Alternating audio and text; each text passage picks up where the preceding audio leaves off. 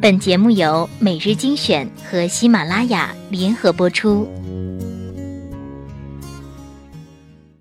我希望身旁有个人，有个如你一般的人。如山我希望我希望有个如你一般的人，的人，如这山间清晨一般山间清晨一明般亮清爽，明亮清爽的人，如奔赴古城道路上阳光一般的人温暖而不炙热，覆盖我所有肌肤。由起点到夜晚，由山野到书房。一切问题的答案都很简单。我希望我希有望个如你有个如一般的你一人，般的人，贯彻未来，数遍生命的公公路牌。。你说你有方向，我说我喜欢有伴。你说相爱会变，我说没发现迹象。心情越来越隐蔽，藏在老歌里，表情越来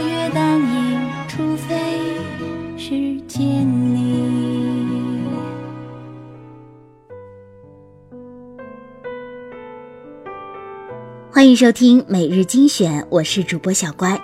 今天分享一篇文章：怎样才能做一个有趣的姑娘？大概每个女生心中都有一个名单。如果我是男生，谁会是我最想娶的女生？我几年前认识一个可爱的姑娘，她一直是我心中这个问题的完美人选，因为她实在太有趣了。我几乎不曾听她埋怨工作、八卦他人。他每天总能从油盐酱醋和工作分解中抬起头来，寻找到超乎日常的小心意。去他家做客，他会做杯裱花的咖啡给你；去麦当劳用餐，会在留言簿上画漫画，经常眼神放光的给我们推荐城市中的情趣小角落、匠心独运的美好小物，以及亲测好玩的新体验。他知识数据库丰富。能伪装成文艺范儿跟你聊家务，你讲中东局势，他也有见解。他反射弧很长，幽默机智的神回复让人拍案叫绝。在他周围的人简直就是上辈子被天使亲过。每次相处，我被他含笑自然嗨的状态感染了。像她这种自带有趣属性的女生，是婚恋市场上的抢手货，是上天给周围人的豪华人生大礼包。认识他后，我发现有趣是种社会美德，更是一种人格魅力。于是，我爱上结交有意思的朋友，尽量远离无趣咖。结合自己的所见所闻，合并一下同类项，我觉得有趣的姑娘在个性、气场和谈吐上都有这些公因素：A. 对生活热爱且投入；B.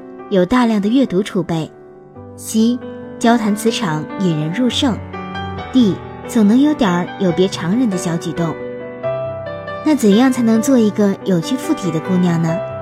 一、眼睛紧盯着有趣的人和事；二、升级知识信息储备；三、给自己添加点独家配方，少八卦苟且，多点诗和远方；五、有梗走遍天下，自嘲者得天下；六、用个性标签刷出存在感；七。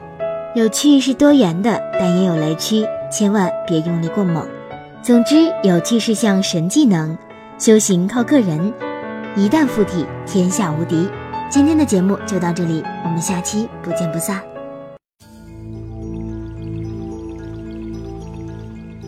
你站在桥上看风景，看风景的人在楼上看你。